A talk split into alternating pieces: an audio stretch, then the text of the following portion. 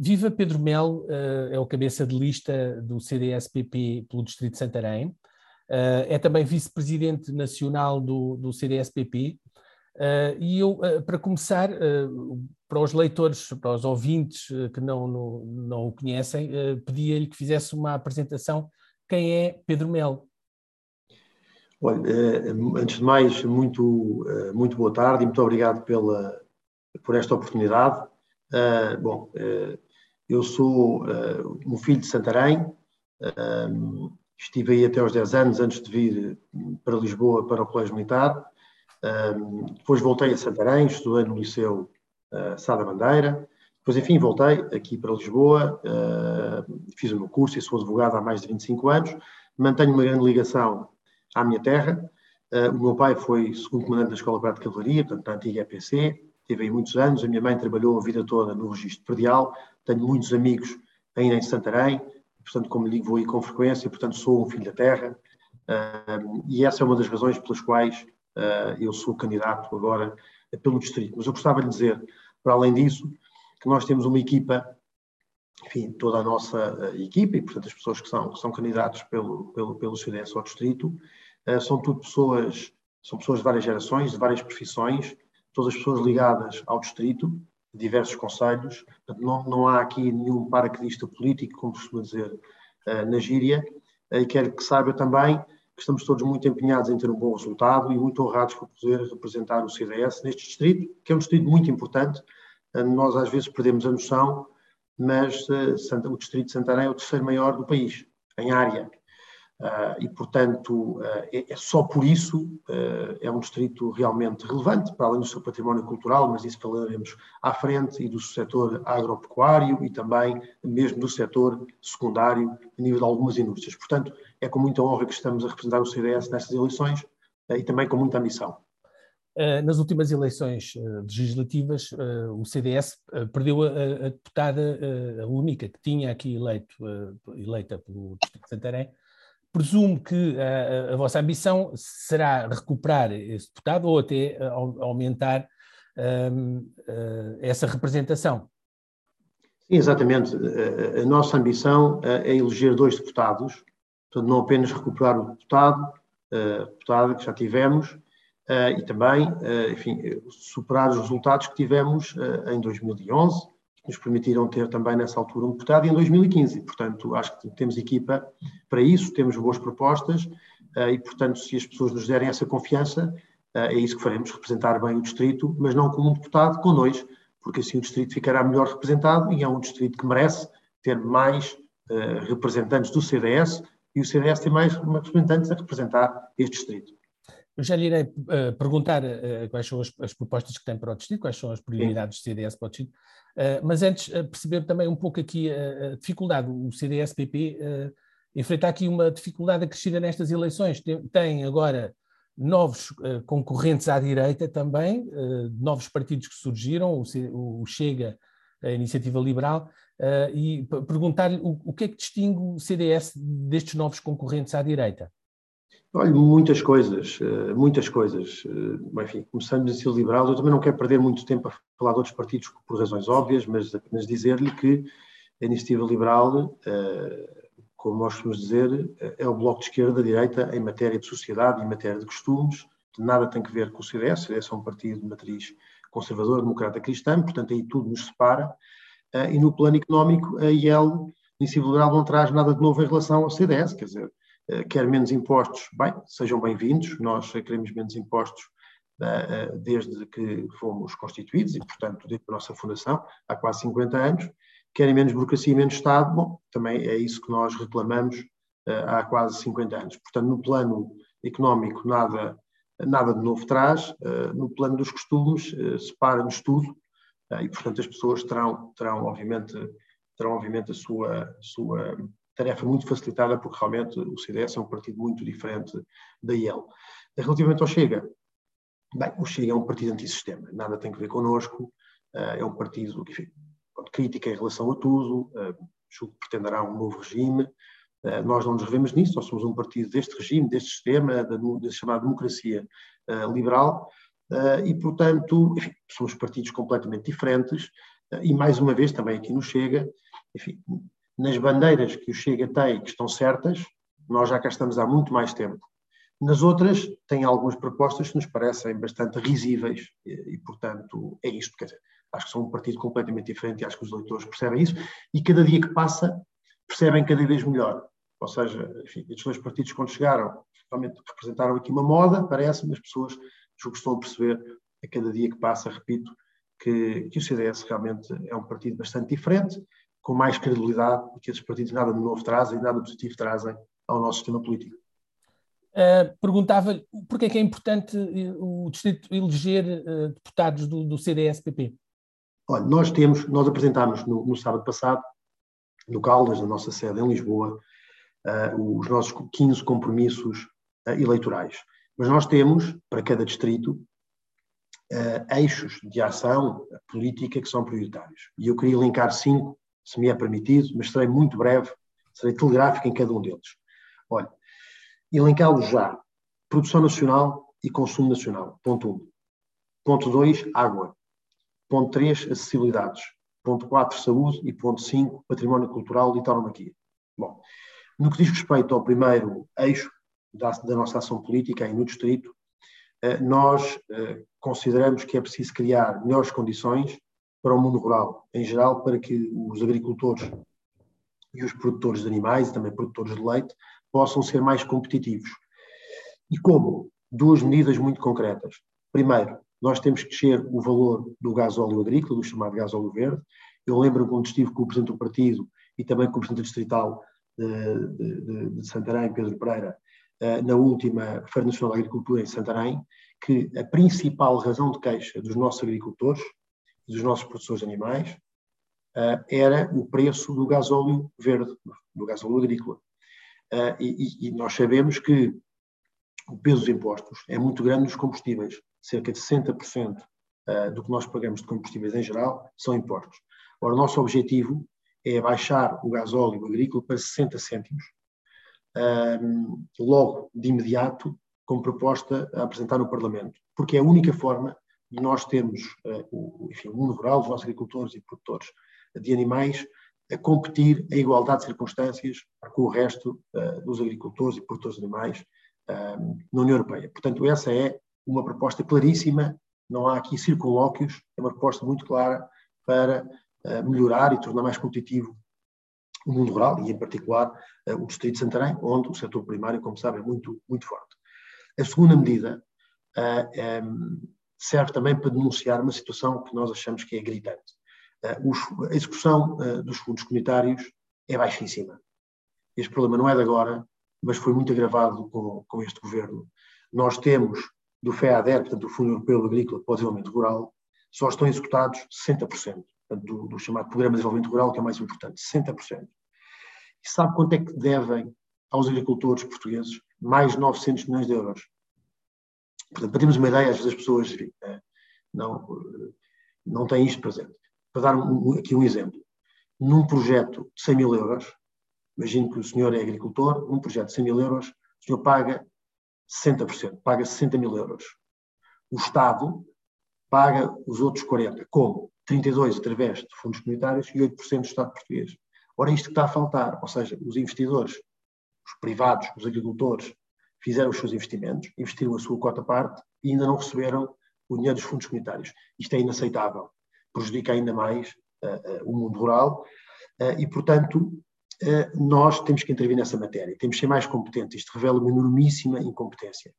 Eu, aliás, pergunto se nós temos realmente um Ministro da Agricultura, porque realmente o Ministro da Agricultura é politicamente inexistente e que o CDS, uma garantia que lhe quer dar, é que se nos derem a confiança para estarmos no Parlamento e, eventualmente, para, formarmos governo, a agricultura, as pescas e os recursos hídricos vão voltar a ter voz ativa no Conselho de Ministros.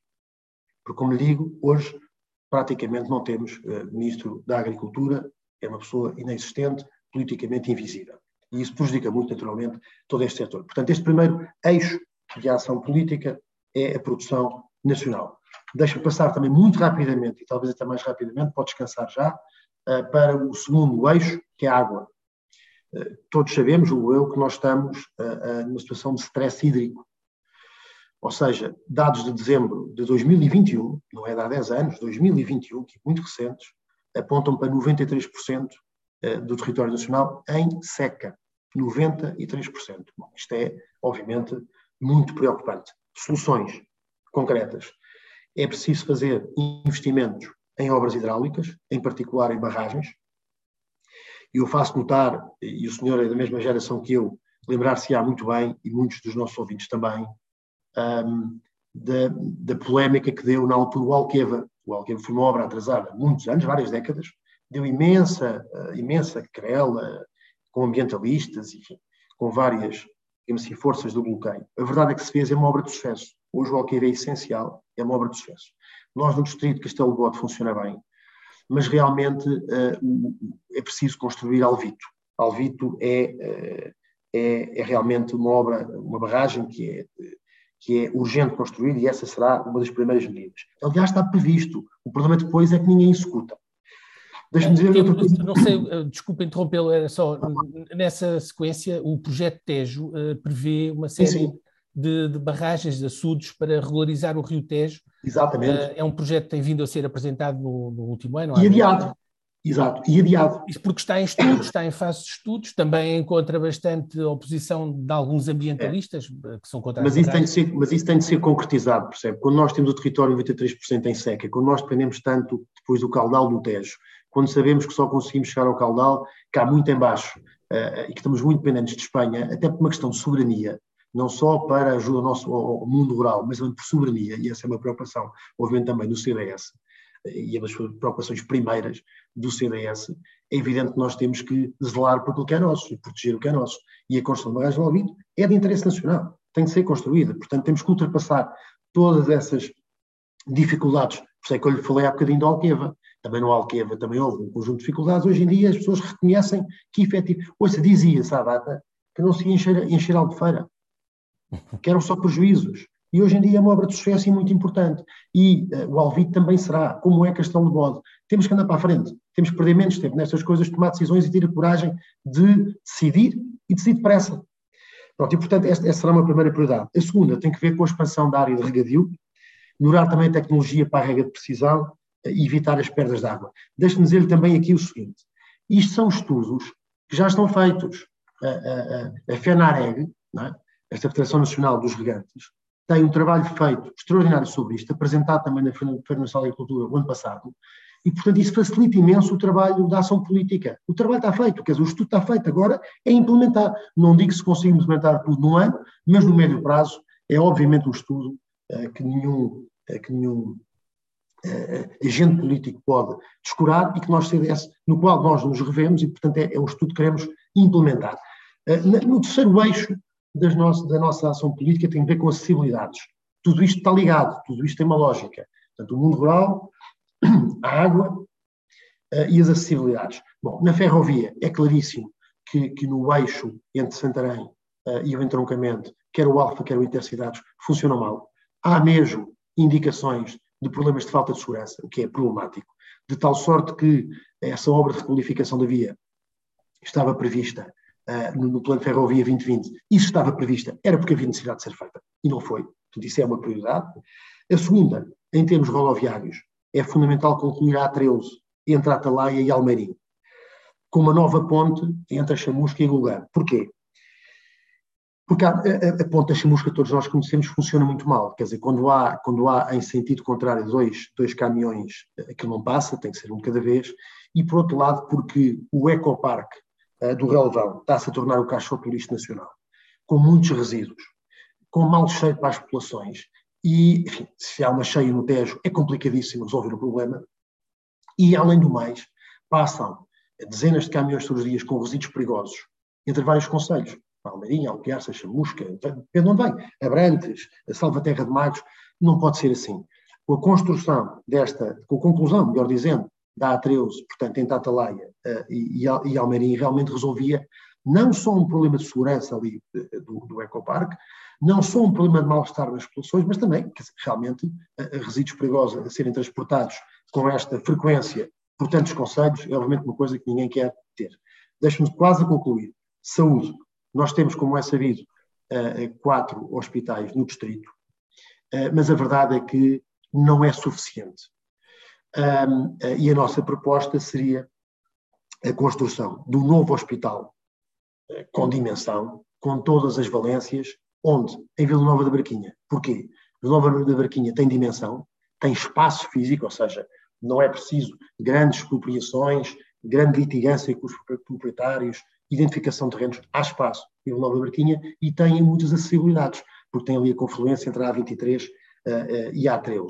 Qual era a ideia? Construir este hospital, obviamente isto não se faz no ano nem em dois, uh, veja bem, por exemplo, o caso do Hospital Central do Alentejo, que enfim, ainda não começou e já está adjudicado, e portanto nós sabemos que isto demora tempo. Uma vez construído este hospital, este hospital iria substituir o quê? Iria substituir uh, os hospitais de Torres Novas e de Tomar.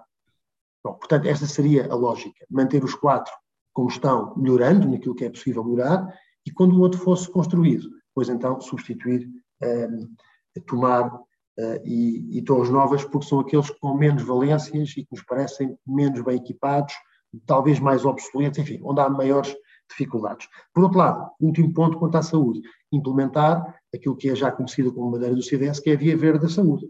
Ou seja, quando qualquer cidadão não consegue ter a sua consulta ou a sua cirurgia em prazos razoáveis, pois então pode ter acesso ao setor social, ao setor privado, para fazer a sua consulta de especialidade ou a sua cirurgia, naturalmente pago pelo público, como seria se ele fosse a um hospital público. Portanto, esta é a implementação da Via Verde da Saúde. E durante este tempo, e a, a construção do novo, do, do novo, de uma nova infraestrutura hospitalar, acho que resolveria também um dos principais problemas uh, enfim, do distrito, que é, obviamente, a saúde. Deixe-me dizer, como último eixo, um, património cultural e tauromaquia. É fácil de explicar. Eu, nós, às vezes, não temos noção do valor que tem o nosso património cultural. Eu, eu arrisco-me a dizer, não é por ser aqui do distrito, que nós vamos ser o distrito que tem o património cultural mais relevante do país. Veja Santarém, veja Tomar, veja Abrantes, Orém, Torres Novas. Nós temos coisas extraordinárias, mas talvez porque crescemos assim, a ver estas coisas extraordinárias, não temos noção de, de, do que isso vale e do potencial económico que isso pode ter, ou então isso fica mais uma vez no papel como um estudos, mas não se implementa. É preciso criar eh, roteiros eh, específicos para a visita a todos estes monumentos que nós temos, todo este património, eh, que é extraordinário, e isso pode ser feito com inteligência, com maior entendimento, melhor articulação entre os diversos municípios. Acho que podemos dar aí um salto muito grande e também, naturalmente, vender todas estas nossas ideias nas feiras internacionais de turismo, que muitas vezes não acontece ou acontece, enfim, de forma desgarrada umas das outras, pouco articulada, faz com que, por exemplo, as pessoas que vão a Fátima parem em Santarém para ir à do Milagre para se ir embora. Quando podiam, se calhar, estar uma tarde, para já não dizer um dia, ali no Conselho. Passando também por Tomar, dando mais uma volta, e se calhar aqui no Conselho podiam estar um ou dois dias, nada perdido, bem pelo contrário, e todos nós teríamos também a ganhar com isso. Quanto à tauromaquia, é muito evidente, nós defendemos as tradições nacionais, esta é uma tradição secular, eh, eu tive a felicidade no outro dia de ver aprovada uma moção que apresentei em razão do CDS na Assembleia Municipal de Santarém para o reconhecimento da tauromaquia como património cultural e material, que foi aprovada na Assembleia Municipal, e, portanto, é, valorizar a tauromaquia, essa foi uma medida, as outras é, obviamente, baixar o IVA para 6% eh, e permitir que eh, as crianças quaisquer idades possam assistir a corridas de touros, aumentar também o, o, número de eventos taurinos, não são apenas corridas de touros, como sabemos, Bom, e além do mais, temos que alterar o contrato de concessão da RTP, porque proibiu a transmissão de corridas de touros e, como se sabe, há muita gente que gosta de ver e que não pode deslocar-se às praças, nem é pelo preço dos bilhetes, uh, mas é porque realmente não podem sair de casa, têm dificuldades de mobilidade e gostavam muito de ver touradas e vão deixar de poder ver, porque este governo uh, do PS assim o determinou o novo uh, contrato de concessão. e, portanto, nós, obviamente, que essa é uma das medidas que temos que alterar e isso é uma questão de alterar o contrato. E, portanto, como disse, julgo eu assim rapidamente, apresentei-lhe os cinco eixos prioritários da nossa ação política. Uh, e, e, e, falou bom, também já da, das prioridades que tem para o Distrito, uh, embora eu aqui, uh, voltando aqui um bocadinho atrás, uh, perguntar-lhe, falou na, na, na, questão da, ferrovia e na necessidade de, de, de investir no, no, transporte ferroviário com deficiências e, e também, também, e também, e também, questão da segurança. Com... Não sei se, na, nas suas palavras, se estava a referir ao, ao, à questão da necessidade de construir uma variante no, no Conselho de Santarém, entre Santarém e, e, e ali acima, uh, para, para, evitar as barreiras e para, e para tornar a, a, linha mais segura e rápida. Tem toda, a razão, tem toda a razão, isso também é um plano que está, enfim, está projetado há um tempo e não está implementado. O que eu quis dizer é que há prioridades e nós temos que ser muito concretos. Não é quando nós queremos fazer muitas coisas ao mesmo tempo, regra já não se faz nenhuma bem. E por isso nós, nós definimos uh, para a ferrovia esta medida concreta, como prioritária, sem prejuízo isso que referiu, faz todo sentido, e na rodovia também uma medida prioritária, que era a conclusão da A13. Portanto, nós, eh, enfim, para cada eixo que nós definimos como importante, nós temos duas, três medidas muito concretas. Por uma razão, nós, se formos eleitos, queremos também ser responsabilizados e queremos que as pessoas possam escrutinar aquilo que nós prometemos. Se nós falamos de muitas coisas, de muitos projetos, depois, daqui a uns anos, ninguém sabe dizer o que é que, quiseram fazer, o que é que não quiseram fazer.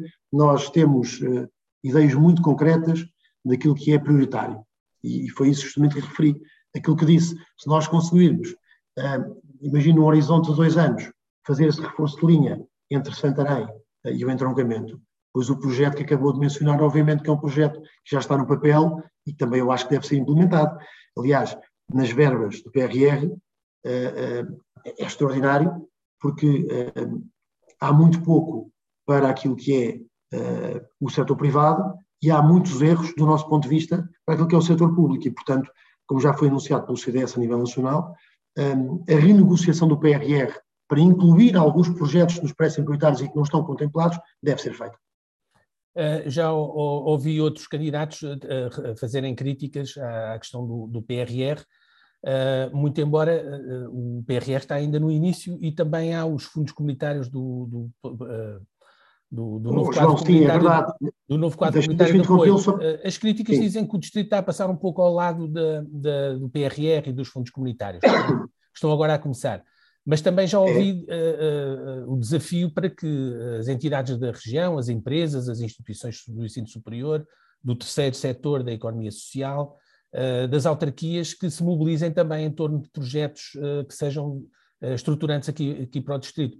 Qual é a posição do claro. CDS relativamente a essa questão? É, é, é absolutamente convergente com isso, mas deixe-me dizer o seguinte: o PRR é um plano que já tem, digamos assim, adjudicadas os projetos. Portanto, quer dizer, não, não é agora. Grandes linhas, dizer, as grandes linhas, não é? Não é agora possível dizer vamos fazer mais isto e mais aquilo. O que é possível é renegociar e fazer com que haja mais investimento no setor privado do que no setor público. Porque há coisas que já estão uh, indicadas e, portanto, que, que, é difícil é difícil acrescentar ao PRR projetos diferentes dos que lá estão. Portanto, isso tinha que ser renegociado para que aquelas que são as prioridades, neste caso do CDS, possam ter consecução. Quanto à articulação entre as diversas entidades, entre públicas e privadas, da nossa parte, temos achamos que essa é uma boa medida, conquanto isso não signifique mais atrasos. Porque muitas vezes é esse o problema. Nós queremos envolver todas as entidades e depois, em vez de resolvermos assuntos em três meses, resolvemos em três anos. Não pode ser. Nós temos que ser muito práticos. É, é, olha, era aquilo que lhe referia quanto aos fundos comunitários. Não é possível ter apenas 60% de fundos comunitários executados. Não é possível. Uh, e muito menos estar a dever dinheiro aos agricultores. Não é possível. Porquê é que isso acontece? Acontece que a burocracia é enormíssima no acesso aos fundos, eh, porque as pessoas têm gastado muitas vezes com consultores para lhes preparar as candidaturas. Está a ver? E, portanto, eu acho muito bem que haja várias entidades envolvidas em determinados projetos, desde que, como dizia há pouco, desde que isso não, não signifique maior entropia. Eh, e, portanto, às vezes tenho receio, quando se quer meter muitas pessoas eh, a pensar num projeto novo, etc., que isso signifique atrasos, porque, enfim, várias cabeças dão várias ideias, mas também com, com dão origem muitas vezes a, a, a, atrasos. E essa é uma das principais preocupações. Já perdemos muito tempo. Uh, uma, uma questão, uma outra questão, uh, estamos quase a, terminar o nosso tempo, uh, tem a ver com a, a nova NUT que está a ser, que está a ser pensada, que será, caberá a Bruxelas decidir, se, se aceita, a, a unidade de estatística, não é? Uh, que uh, pretende uniformizar aqui a, região uh, numa, unidade hum, que junta a Lesíria, o Médio Tejo e o Oeste, de forma a que não haja a dispersão que atualmente existe, em que o Médio Tejo responde com o centro, mas depois está ligado à CCR Lisboa e Val do Tejo, e Santarém está, o, o, Alzíria está ligado ao Alentejo e está ligada à CCDR Lisboa e Val do Tejo. Pronto, uniformizando isto, eh, também já é um, um pronúncio de, de, uma, de uma regionalização, vá lá, do, eh, do, de um trabalho com a descentralização que está a ser feito. Eh, eu, eu perguntava-lhe qual é a sua opinião sobre isto. Olha, eu estava a ouvir o João a falar e estava a pensar eh, burocracia, burocracia e mais burocracia. Eh, realmente a burocracia é um cancro no nosso país eh, e eu não quero intervenções da União Europeia que aumentem o, o, já muitíssimo elevado nível burocrático que nós temos. Portanto, ter aquilo que eu chamo as camadas geológicas, umas por cima das outras, só induz atrasos, perturbações, custos e mesmo até uh, algum desespero da parte de quem quer investir, quer investidores nacionais, quer investidores estrangeiros. Uh, e, portanto, um, ehm, contra a regionalização totalmente, no que diz respeito, enfim, a essa matéria, isso é uma, já foi dito várias vezes pelo nosso partido, aliás, foi o primeiro partido a tomar posição sobre isso agora recentemente, portanto, somos completamente contra a regionalização. Porquê? Justamente porque é a criação de mais uma classe política, de mais uma classe decisória, e isso não é preciso. Isso não é preciso. Aliás, aquilo que nós temos hoje entre as competências dos municípios, as competências das CCDRs e das direções regionais, e para além do Estado Central, já criam bastante confusão em quem quer investir. Portanto, nós somos favoráveis a maior simplificação.